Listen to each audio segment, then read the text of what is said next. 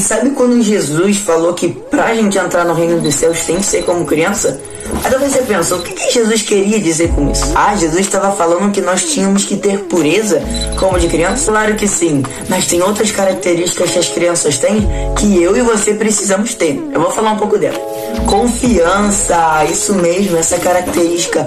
Uma criança, ela confia no seu pai, acredita no seu pai. E Deus quer que a gente seja assim com ele. Relacionamento com o pai duradouro relacionamento forte com o pai. Você vai ver sempre uma criança, pelo menos uma vez no dia, falando com o pai, contando como foi a escola, contando a vida dela. E Deus quer que a gente seja assim, tenha um relacionamento com Ele, fale com Ele todos os dias. Capacidade de perdoar, é isso mesmo.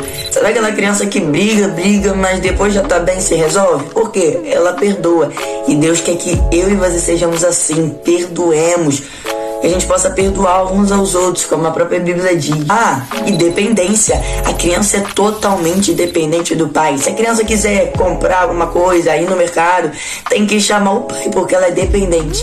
E Deus está falando isso para mim para você, que nós temos que ser totalmente dependente dele. Outra coisa, a criança está sempre disposta a ouvir, a aprender, ela não fica criticando querendo saber por quê. Ela está sempre disposta a ouvir aquilo que está sendo ensinado. E Deus quer que a gente seja assim, sempre ouvir a voz dele.